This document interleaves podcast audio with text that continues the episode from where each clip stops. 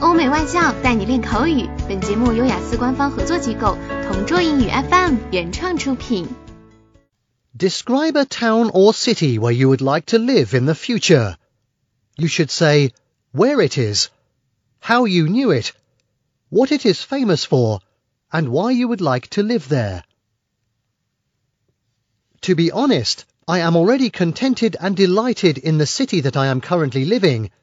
However, if I will have the chance to choose another city for my future life, it would be in Beijing. Generally, Beijing is the capital or the main center of China. It is considered to be one of the biggest and major cities which is in line with Shanghai, Guangzhou and Shenzhen. I first knew this city way back in my history class. According to my history teacher, Beijing is not only rich in history, but also in picturesque scenic spots, hospitable people, luscious dishes, and perfect weather. In Beijing, I could visit a lot of historic sites like the Great Wall of China and the Palace Museum.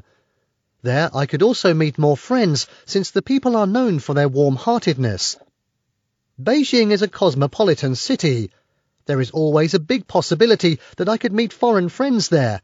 In addition, I am a foodie, so I want to explore various tastes there like trying their roasted or their Peking duck.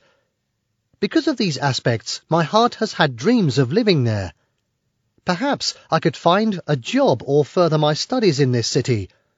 I hope I could fulfill my dreams and one day have my first footstep in this amazing city.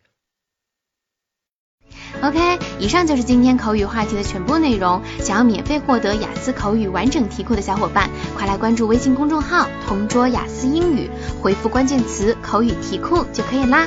同桌祝你早日涂鸦成功！